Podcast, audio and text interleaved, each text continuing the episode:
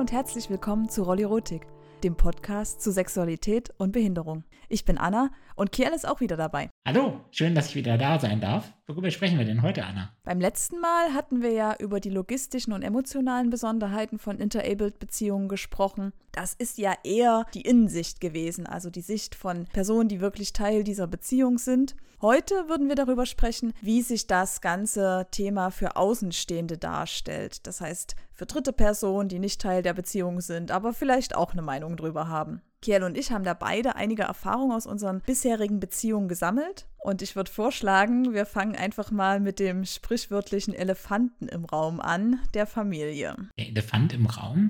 Das ist für dich also ein ziemlich großes Thema, oder Anna? Ich kann mir da ganz viele Reaktionen vorstellen, wenn du einen Partner mit Behinderung hast oder wenn du den dann deiner Familie vorstellst. Was ist denn da deine Erfahrung? Da gab es durchaus viele Reaktionen, das könnte man schon so sagen. Und ich glaube, die meisten Reaktionen waren einfach von einer sehr großen Unsicherheit geprägt. Also klar, zuerst muss man mal sagen, das ist eine unerwartete Situation, in die die Familie da erstmal reingeworfen wird. Damit hatte niemand gerechnet. Ja. Man erwartet jetzt vom Kind wahrscheinlich nicht, dass es einen Partner mit Behinderung nach Hause bringt bringt. Zumindest hat man sich das vorher nicht so vorgestellt als Familie.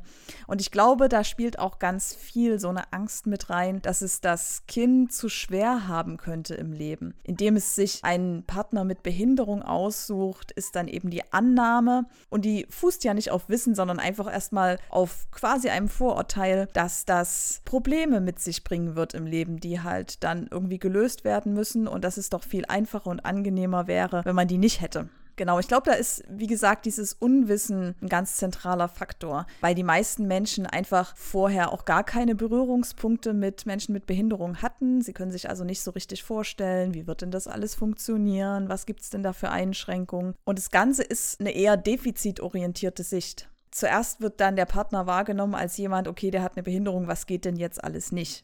Das war so eine Reaktion und ich glaube, eine andere Reaktion ist auch ein bisschen die Angst um den eigenen Stand in der Gesellschaft. Man stellt sich dann so vor, man kommt als Familie und da ist jetzt dieser neue Partner, der in dem Fall Tochter dabei und der hat eben eine sichtbare Behinderung. Was bedeutet das denn jetzt für mich persönlich als Familie? Komme ich damit klar und ich kann mir vorstellen, dass es eben gerade in eher konservativ orientierten Gegenden schwierig ist, das so in das eigene Weltbild mit aufzunehmen und eben zu akzeptieren, andere sehen mich dann auch so und sehen diesen neuen Partner eben als Teil der Familie. Und ich glaube, einfach aus diesen beiden Punkten erwächst manchmal, und das war bei mir auch so der Fall, ein gewisses Unverständnis. Hm, dass man sich sagt, okay, ich kann jetzt diese Entscheidung nicht so richtig gut nachvollziehen. Warum hast du dir denn jetzt hier genau diesen Partner ausgesucht? Das ist wahrscheinlich auf den ersten Blick erstmal eine relativ schwierige Reaktion. Gerade wenn man frisch verliebt ist und so stolz ist auf den eigenen Partner und das Gefühl hat, Mensch, ich will den jetzt der ganzen Welt zeigen und ähm, guck mal, was ich hier für einen tollen Partner habe. Und es ist ja auch, kann ich mir vorstellen, für den Partner nicht unbedingt eine Idealvorstellung, so begrüßt zu werden in der neuen Schwiegerfamilie sozusagen. Kiel, was sind denn da deine Erfahrungen? Ja, also aus der anderen Perspektive muss ich sagen, habe ich wahrscheinlich zumindest am Anfang von neuen Beziehungen sehr positive Erfahrungen gemacht. Also es war zumindest von dem, was ich dann so mitbekommen habe, nie so, dass ich da irgendwie negativ begrüßt wurde oder irgendwie verhalten begrüßt wurde. Es war dann eher so, dass man gemerkt hat, da sind Leute vielleicht ein bisschen unsicher im Umgang, aber das ist ja für mich irgendwie auch normal, ne? wenn ich neue Leute treffe. Das passiert immer mal wieder, dass dann Menschen nicht so ganz genau wissen, wie sie jetzt mit mir am besten umgehen. Ich bringe sie dann vielleicht so ein bisschen aus ihrer Komfortzone, was Erwartungen anbelangt und ich könnte mir vorstellen, gerade wie du das gesagt hast, Anna, wenn es dann irgendwie ums eigene Kind geht und man da vielleicht wie so eine Idealvorstellung im Kopf hatte und dann sieht es irgendwie in der Realität anders aus. Da sehe ich auch irgendwie ganz viele Parallelen zu Leuten, die dann vielleicht irgendwie ne, einen Partner mit einem anderen Geschlecht, einer anderen Hautfarbe, einer irgendwie anders gearteten Identität mit nach Hause bringen und es matcht dann nicht so ganz mit den Erwartungen der Familie. Trotzdem ist zumindest, wie gesagt, meine persönliche Erfahrung immer so gewesen, wenn man über diesen initialen Überraschungseffekt Effekt hinweg ist, dass dann das eigentlich sehr positiv funktioniert. Gleichzeitig nach dem Ende einer langjährigen Beziehung, die ich hatte, hatte ich schon einmal den Eindruck, dass ich da nicht immer positiv gesehen wurde. Dass dann so im Nachhinein, zumindest so aus dem weiteren Familienumfeld der ehemaligen Partnerin, doch so eine negative Sichtweise dazu kam, so nach dem Motto, naja, mit dem Kell, das hätte ja sowieso irgendwie nicht funktioniert auf lange Sicht. Dafür hat es dann eigentlich erstaunlich lange funktioniert. Vielleicht ist es dann doch irgendwie eher im Ein bisschen negativer gesehen worden, als es in der Situation war. Wie würdest du das denn machen, Anna, wenn jetzt aus deiner Familie eine negative Reaktion kommt auf deinen Partner? Würdest du das dem Partner sagen wollen? Gehst du damit offen um? Das ist eine gute Frage. Es gibt ja da zwei Seiten. Ne? Einerseits könnte man sagen, okay, man will auf jeden Fall ehrlich sein und möchte die Karten auf den Tisch legen. Andererseits können das ja manchmal auch schon teilweise unbegründete, teilweise begründete Vorwürfe sein, die auch verletzend sein können. Also würdest du es denn wissen wollen? Ja, auf jeden Fall. Ich kann damit umgehen, würde ich sagen. Und dann ist es mir lieber, wenn ich es weiß und dann irgendwie auch vielleicht etwas damit tun kann und in einer aktiven Rolle bin, als dass ich dann irgendwann mal durch Dritte oder auf irgendeinem Wege erfahre und so das Gefühl habe, ich habe da die ganze Zeit so eine Art ja, falsche Realität vorgesetzt bekommen. Ja, das kann ich nachvollziehen. Ehrlichkeit ist vielleicht da auf jeden Fall auch der bessere Weg. Aber jetzt abgesehen von der Familie des nichtbehinderten Partners gibt es ja auch noch die Reaktion aus der anderen Perspektive, also die Familie des behinderten Partners. Haben denn da deine Eltern Angst gehabt, dass du als behindertes Kind oder als behinderter Sohn in dem Fall keinen Partner findest? Habe ich so tatsächlich nicht erlebt. Von daher, ich kann jetzt natürlich nur so von meiner Außensicht sprechen, kann ja nicht in die Köpfe meiner Eltern schauen, aber wie gesagt, so diese Angst direkt habe ich so nicht gespürt. Das Einzige, was es vielleicht mal gab, war so eine ja fast überraschte Reaktion, wenn ich mal von einer festen Beziehung gesprochen habe. Also eher so eine freudige Überraschung, wie eine Hoffnung, die erfüllt wird oder ein Wunsch, den man lange Zeit hatte man eigentlich nicht damit gerechnet hat, dass es passiert, aber es sich irgendwie schon erhofft hat. Und von daher eigentlich eher ein, eine positive Überraschung, würde ich sagen. Wenn Sie sich so sehr gefreut haben, haben Sie vielleicht auch das Gefühl gehabt, Sie wollen jetzt auch ein bisschen was dazu beitragen, um sicherzugehen, dass die Beziehung dann auch hält. Und hattest du irgendwie das Gefühl, dass Sie dann mehr Teil der Beziehung sein wollten, als es vielleicht normalerweise der Fall wäre, um vielleicht die Behinderung zu kompensieren? Also ich muss sagen, ich achte ja sehr darauf, dass ich so meine persönliche Sphäre ein bisschen schütze und meine Familie nicht unbedingt immer in allen Aspekten meines Privatlebens zu haben. Von daher, selbst wenn meine Familie das irgendwie gewollt hätte oder versucht hätte, ich glaube, da hätte ich sie einfach nicht gelassen. Von daher habe ich so nicht erlebt, nein. Okay, aber als es dann sozusagen zu einer Beziehung gekommen ist, hattest du da mal oder haben sie dann mal so reagiert, dass sie gesagt haben, dass sie vielleicht Angst haben, dass es nicht hält, wenn der Partner merkt, wie viel Arbeit sozusagen das alles ist oder wenn der Partner dann vielleicht doch jemanden vermeintlich Besseres findet, der jetzt keine Behinderung hat? Also natürlich waren meine Eltern dann traurig, wenn so eine Beziehung nicht funktioniert hat. Gerade wenn sie dann die Partnerin auch mal kennengelernt hatten oder vielleicht auch ne, über eine längere Zeit viel mit der zu tun hatten. Aber ich habe das nie so auf die Behinderung gemünzt. Ich glaube nicht, dass es damit im Kern was zu tun hatte. Das war eher so ein ehrliches Bedauern, dass da halt eine Beziehung nicht funktioniert hat. Aber dass es jetzt irgendwie mit der Behinderung zu tun hätte, ist auch eigentlich jetzt nicht gewesen, was da mal irgendwie zur Sprache kam. Und ich glaube auch nicht, dass es irgendwo implizit in den Köpfen meiner Familie war, dass es jetzt darauf zurückzuführen ist. Es gäbe ja auch noch viele andere Gründe, warum so eine Beziehung jetzt nicht funktioniert, ganz unabhängig von der Behinderung. Genau, das ist auch so mein Takeaway davon. Und ich habe immer den Eindruck, ja, das ist ein Aspekt ne, der Behinderung, aber jetzt sicherlich nicht die Erklärung für alles und jedes.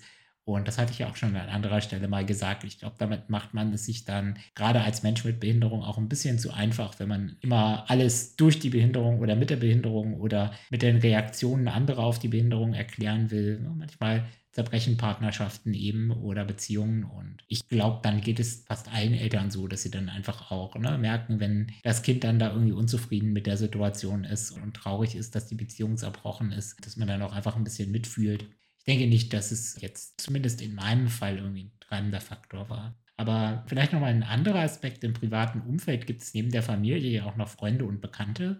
Anna, wie ist denn das bei dir mit den Reaktionen, wenn du da auf einmal mit dem Partner mit Behinderung ankommst in deinem Freundeskreis? Ja, also ich muss sagen, dass es mittlerweile tatsächlich relativ viele meiner engeren Freunde wissen, dass sie bei mir jetzt nicht mit einem Partner ohne Behinderung rechnen müssen. Also das habe ich dann alles irgendwann auch schon mal erzählt. Gerade auch, wenn man jetzt sagt, okay, beim ersten Partner mit Behinderung, das könnte ja noch Zufall sein. Aber sobald dann der zweite oder dritte kommt, dann stellen sich die Leute halt schon auch mal Fragen. Deswegen habe ich das dann eigentlich auch erzählt mit der Deafness, ähm, dass ich da eine Vorliebe dafür habe. Deswegen sind die Reaktionen da inzwischen ganz normal. Früher war das nicht immer so, also gerade zu den Zeiten, wo ich jetzt angefangen habe, Partner mit Behinderung zu daten. Also überraschte Reaktionen gab es dann. Da gab es auch mal die Frage, naja Mensch, Anna, so hässlich bist du doch gar nicht. Hat sich denn da kein Partner ohne Behinderung gefunden? Ja, das ist zum Glück jetzt nicht mehr so. Und ich glaube, das ist so der erste Schritt. Da muss man vielleicht auch erstmal durch und irgendwie den Leuten zeigen, deine erste Reaktion auf diesen Partner ist vielleicht nicht die angebrachteste. Wie war denn das bei dir? Hast du irgendwelche besonderen Reaktionen im Freundes- oder Bekanntenkreis wahrgenommen? So große Reaktionen darauf, die jetzt das irgendwie als völlig ungewöhnlich darstellen würden, dass ich da auf einmal mit einer Freundin ankomme, habe ich eigentlich nicht erlebt. Also weder in meinem Freundeskreis noch im Umfeld von meinen Arbeitskollegen. Die sind da eigentlich aus meiner Sicht jetzt nicht überrascht gewesen. Bezüglich Deafness sind die Reaktionen so in meinem Freundeskreis, wenn ich das mal erzählt habe, das ist jetzt nichts, was ich irgendwie in die große Glocke hänge, aber wenn ich da mal drüber gesprochen habe, dann war jetzt dieser konkrete Aspekt, oh, da gibt es irgendwie Menschen, die haben eine Vorliebe für Menschen mit Behinderung, irgendwo so zwischen Unglauben, vielleicht auch ein bisschen Berührungsangst, dass Leute da mal gesagt haben, das kann ich mir irgendwie so gar nicht vorstellen, was ist das denn? Und gleichzeitig auf der anderen Seite, und die Reaktion fand ich besser, so ein, ja, so what, also ne, jeder hat irgendwie so seine Vorlieben und es ist halt ein breites Spektrum. Aber so dieses, das als selbstverständlich hinzunehmen, sowohl Deafness als auch, und ne, das finde ich auch irgendwie sehr positiv, wenn Leute das dann jetzt nicht irgendwie als besonders außergewöhnlich sehen, wenn ich da auf einmal mit einer Freundin ankomme. Ja, Kiel, das liegt ja auch vielleicht einfach daran, dass deine Freunde wissen, dass du attraktiv bist und deswegen überhaupt nicht überrascht sind, wenn du dann eine Freundin oder eine Beziehung hast. Da werde ich ja rot. Aber abgesehen von den Freunden, also Leute, die dich schon kennen, begegnet man ja im Zweifel auch mal Fremden, wenn man in, zum Beispiel in der Öffentlichkeit als Interabled Paar unterwegs ist. Und auch da gibt es ja vielleicht die ein oder anderen Reaktionen. Ja, das ist ein guter Punkt. Es kann natürlich schnell mal zu etwas kuriosen Situationen kommen. Es gibt, glaube ich, doch einige Menschen mit Behinderung, die durch Assistenten begleitet werden. Und wenn mich dann da eine Frau begleitet, dann kann es ja durchaus auch mal zu Verwechslungen kommen.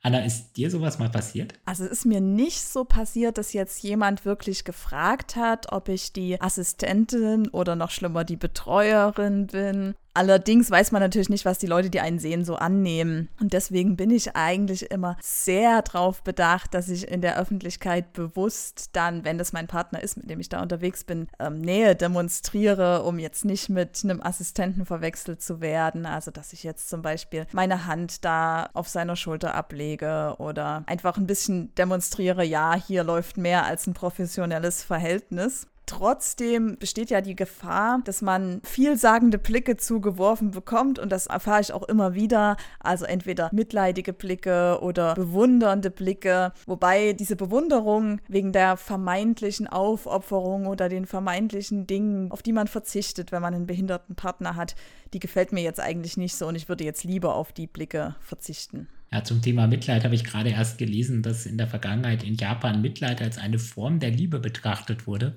Von daher vielleicht, wenn das dann in Japan passieren würde, hätte das nochmal eine andere Konnotation. Aber ich bin da völlig bei dir. Das ist so eine Art von Blicken, auf die man, glaube ich, durchaus verzichten kann in der Öffentlichkeit. Wobei es ja auch irgendwie klar ist, dass es da eine gewisse Unsicherheit im Umgang gibt. Ne? Also Interabled-Beziehungen, dazu haben viele keine Berührungspunkte, weil die im öffentlichen Diskurs einfach kaum vorkommen. Zumindest bis vor kurzem oder bis vor einigen Jahren. Ich glaube, inzwischen gibt es ein paar Leute, die so öffentlich bekannt sind, die auch ein bisschen dafür Bewusstsein schaffen können. Als erstes kommt mir da Samuel Koch in den Sinn, dessen Hochzeit mit einer einer Schauspielkollegin ja doch relativ stark durch die Medien ging, wo jeder jetzt auch über die Behinderung Bescheid weiß, weil sie einfach direkt im Fernsehen passiert ist und auch das stark durch die Medien ging. Aber ansonsten ist es ja so, dass wenn Sexualität und Behinderung sozusagen als Verbindung thematisiert wird, häufig eher auf die Möglichkeit der Sexualbegleitung hingewiesen wird. Ja, es gibt ja da diese etwas seltsame Perspektive, dass Behinderte irgendwie per Definition erstmal unattraktiv sind. Kann ich gar nicht nachvollziehen. Ich auch nicht, aber gut, scheint es zumindest zu geben und diese implizite Sicht darauf, qua Behinderung muss man jetzt erstmal eine extra Mile gehen, damit es irgendwie für jemanden spannend wird. Genau, und das zeigt sich auch immer wieder. Als Beispiel könnte man da jetzt nennen, die Vox-Sendung Besonders verliebt ist jetzt ganz aktuell eine Dating-Show nur für Behinderte oder zumindest vor allem für Behinderte, wo in der Ankündigung von Zitat Liebe auf den zweiten Blick die Rede war, was ja schon suggeriert, dass eine Liebe auf den ersten Blick für Behinderte nicht in Frage kommt. Das kannst du wahrscheinlich so auch nicht nachvollziehen, oder? Nein, kann ich so nicht nachvollziehen, aber trotzdem gibt es halt diese Idee, dass Menschen mit Behinderungen auch in Beziehungen dann unter sich bleiben sollten. Da muss ich ehrlich sagen, ich fände ein Leben mit einer behinderten Partnerin logistisch einfach unglaublich umständlich. Also insbesondere, wenn die dann auch eine stärkere körperliche Einschränkung hätte. Ich habe immer schon das Gefühl, ich brauche alleine schon sehr viel Organisationsaufwand in meinem Alltag. Darüber hatten wir auch gesprochen. Ich mir dann vorstelle, da ist noch jemand, der irgendwie ähnlich hohen Aufwand in der Logistik hat, kann ich mir irgendwie gar nicht erklären, warum das so eine Art gesellschaftliche Erwartung ist aber vielleicht liegt es auch ein Stück weit an diesen, naja, man nennt das immer Sonderwelten für Behinderte, ne? irgendwelche Werkstätten und Heime und dass einfach Menschen mit Behinderung so im Alltag gar nicht so oft vorkommen und deshalb viele Menschen da auch jenseits von Partnerschaften also eine gewisse Distanz und wenig Berührungspunkte dazu haben. Ja, das kann ich mir gut vorstellen. Das erlebt man ja auch immer wieder. Und trotzdem, und das ist ja das Interessante, gibt es eigentlich ein riesiges Interesse an dem Thema.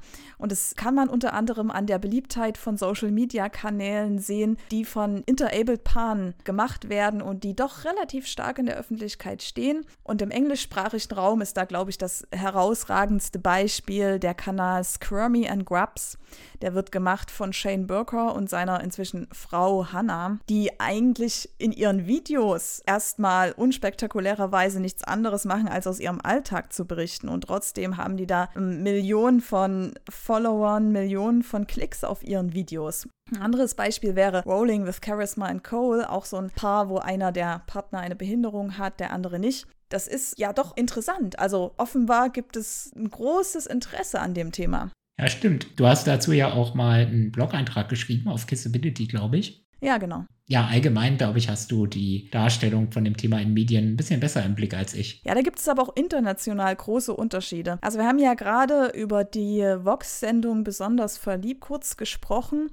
Das Format ist nicht neu, das ist abgeguckt sozusagen von der Sendung aus Großbritannien, The Undatables. Die läuft dort sehr erfolgreich, in mehreren Staffeln inzwischen und ist beliebt. Bei der deutschen Version kann man das jetzt nicht so sagen. Ich habe gehört, dass die Einschaltquoten nicht so gut waren. Ja, ich hätte ja meine halbwegs steile These. Ich habe immer den Eindruck, dass die Sicht auf Behinderung in Deutschland sehr geprägt ist, auch noch durch unsere Vergangenheit und so ein Schuld- und Wiedergutmachungsgefühl. Und dass man aus diesem Grunde gerade Menschen mit Behinderung in Deutschland häufig so ein bisschen wie Roheier behandelt. Mein Eindruck ist zumindest, dass man in UK allgemein nicht so verklemmt ist vielleicht und der berühmte britische Humor da auch keinen Halt macht vor Leuten, die halt eine Behinderung haben und man allgemein einfach ein bisschen entspannter damit umgeht. Und für mich ist das auch ein Teil davon, mich wirklich als Teil einer Gesellschaft zu fühlen, wenn ich immer diese Sonderrolle als rohes Ei bekomme. Da fühle ich mich nicht unbedingt wohl damit. Aber vielleicht ist das auch nochmal ein Aspekt, der so ein bisschen zu dieser Distanz beiträgt. Gleichzeitig ist es ja aber so, dass auch diese sehr erfolgreichen Social-Media-Kanäle mit einer gewissen Sonderbehandlung oder ähm, einer gewissen besonderen Bedeutung für die Viewer zu kämpfen haben. Ne? Also gerade Squirmy und Grubs, da gibt es im Netz, wenn man da mal schaut, sehr viele Verschwörungstheorien, dass gerade dieses in der Öffentlichkeit stehende Paar nur Geld verdienen möchte damit und dass die gar nicht wirklich zusammen sind, weil die Partnerin, diese Hannah, ist halt wirklich objektiv sehr hübsch und die These der Leute ist dann einfach, sie ist zu hübsch für ihn. Wie kann sie sich denn so einen Partner aussuchen? Die Folgerung, die dann die Leute treffen, ist dann einfach, es muss um Geld gehen. Also er muss sie doch fürstlich entlohnen dafür, dass sie da seine Freundin mimt. Es ist vermutlich totaler Humbug, aber ich muss sagen, dass ich diese Es muss um Geld gehen Diskussion auch schon selbst erlebt habe. Ich hatte mal die Eltern kennengelernt von einem ehemaligen Partner von mir und eine der ersten Fragen, die mir da gestellt worden sind, ich habe damals noch studiert, war denn, ob es denn sehr teuer ist, in dieser Stadt, wo ich studiert habe, zu studieren. Und ich habe mir im ersten Moment gar nicht so richtig Gedanken drüber gemacht, habe dann aber gemerkt, als es noch so ein paar dieser finanziellen Fragen gab beim ersten Treffen, wahrscheinlich haben sich die Eltern, die Familie meines damaligen Partners einfach gedacht, naja, da kommt hier so eine an, die will jetzt irgendwie Freundin von unserem schwerbehinderten Sohn sein, die muss doch irgendeinen Hintergedanken dabei haben. Das kann doch jetzt nicht einfach sein, dass die den gut findet. Tja, Money makes the world go round. Das ist ja auch so ein weiteres Klischee, ne? dass Behinderte für Sex im Zweifel halt zahlen müssen. Hast es vorhin auch schon erwähnt mit den Sexworkern. Das ist so quasi der letzte Ausweg. Sexualbegleitung oder halt Sexworker. Ich habe das tatsächlich selbst mal auch in meiner Familie erlebt, dass da, also es war jetzt nicht direkt in der Familie, aber da war so ein Freund der Familie und da kam dann mal eines Abends das Gespräch darauf, das ist jetzt schon ein bisschen länger her und das war noch so, bevor ich meine etwas festeren Beziehungen hatte. Und dann gab es da so eine Aussage wie, hey Kjell, also wenn du mal irgendwie willst, ne, ich kenne da so eine hübsche junge Dame und für Geld macht die alles und sag einfach mal Bescheid und dann machen wir mal ein Treffen mit der aus. Das fand ich schon ein bisschen befremdlich. Ich habe dann auch in dem Moment gesagt, nee, das möchte ich irgendwie für mich auch gar nicht. Wenn dann möchte ich eigentlich jemanden, den ich dafür jetzt nicht bezahle oder beziehungsweise ist es jetzt gerade überhaupt nicht meine Priorität. Ne? Das war so eine Zeit, wo ich in Richtung langfristiger Beziehungen geschaut habe und glaube nicht, dass das gut funktioniert, wenn man dafür jemanden bezahlen muss. Ja, das ist auch wieder so ein Beispiel dafür, dass die Überzeugung vorherrscht, dass Menschen mit Behinderung auf natürlichem Weg gar nicht in einer Partnerschaft landen können. Das ist also eine Vorstellung, die für viele einfach fern liegt. Und ich kann mir vorstellen, dass wenn man immer wieder mit dieser Vorstellung konfrontiert wird, das auch was mit dem Selbstbild macht. Also hast du da Erfahrung dazu? Was macht das mit dir, wenn du sowas hörst. Ja, ich glaube schon, dass es was mit einem macht und man sich da so ein bisschen aktiv hinterfragen muss, was passiert denn da gerade? Also zum Beispiel das Thema Sexualität als Tabu, dass vielleicht auch aufgrund der Behinderung Sexualität ein noch stärker tabuisiertes oder vielleicht auch einfach gar nicht so angesprochenes Thema wird, dass andere natürlich auch so ein Stück eine Außensicht, wenn mich jemand implizit für unattraktiv hält, also jetzt mal ganz unabhängig von so einer individuellen Bewertung, ob ich für jemanden als Partner in Frage komme oder nicht, sondern einfach so dieses Gefühl, naja, qua Behinderung, hatten wir ja gesagt, ist dann jemand einfach erstmal unattraktiv. Wenn man das allzu oft hört oder immer wieder vermittelt bekommt, läuft man natürlich Gefahr, diese Sicht auch zu übernehmen. Das war etwas, was ich für mich festgestellt hatte, bis ich das erstmal aktiv ablegen musste und einfach mich darum kümmern musste, dass ich diese Sicht nicht in alle Ewigkeiten mit mir herumtrage, bevor ich überhaupt das zulassen konnte, dass mich jemand wirklich attraktiv findet. Und was meinst du, was könnte man tun, um diese Sicht, die offenbar vorherrschend ist, zu ändern? Hast du irgendeine Idee für einen Ausweg? Irgendwelche öffentlichen Aktionen oder was anderes? Ich glaube, da gibt es viele Leute, die entsprechende Dinge machen, aber ich habe für mich auch mal festgestellt, ich bin kein Aktivist. Ja, das ist irgendwie nicht so die Sache, die ich in meinem Leben brauche. Ich glaube, da gibt es andere Leute, die das viel besser können. Ich wurde auch mal gefragt, ob ich mal auf so eine Pride Parade mitkommen würde oder ob das was ist, was mich interessiert. Und das ist für mich eher etwas, was mich abschreckt, wenn ich das Gefühl habe, das ist jetzt vielleicht sehr stark darauf ausgerichtet, viel Aufmerksamkeit zu generieren. Das ist mir einfach im Zweifel persönlich ein bisschen zu drüber. Wenn das Leute gerne machen wollen, klar, warum nicht? Ist vielleicht auch positiv, wenn man dadurch ein bisschen mediale Aufmerksamkeit generiert. Aber für mich hat das eigentlich nichts mit der Normalität zu tun, die ich da anstrebe. Also mir wäre es viel lieber, wenn man nicht irgendwelche großen Pride Parades brauchen würde, um einfach zu sagen, das ist doch ganz normal, dass auch Menschen mit Behinderung in Partnerschaften sind und eine ganz normale Sexualität haben ja, Menschen mit Behinderung in Partnerschaften. Darüber haben wir jetzt ein bisschen gesprochen. Worüber wir nicht so viel gesprochen haben, ist jetzt der Einfluss der Deafness auf so eine Partnerschaft. Dazu haben wir in den vorherigen Folgen schon ein bisschen was gesagt, aber es ist ja dann doch noch mal was anderes, wenn Menschen wissen, dass man eben aufgrund oder unter anderem aufgrund einer speziellen Vorliebe in so einer Beziehung ist. Oder wenn jetzt zum Beispiel Personen in deinem Umfeld wissen, du als behinderter Partner hast eben eine Partnerin, die auf die Behinderung steht. Ja, das können wir ja in der nächsten Folge noch mal ein bisschen machen, dass wir etwas mehr auf das Thema Deafness eingehen und auch die Rolle davon in einer Beziehung. Aber ich würde sagen, bis dahin lasst ihr uns gerne wissen, was euch an dem Thema besonders interessiert. Schreibt uns das einfach in die Kommentare auf rollirotik.com oder bei Twitter oder bei Facebook, wie ihr mögt. Und danke, dass ihr dabei seid. Bis zur nächsten Folge. Bis bald.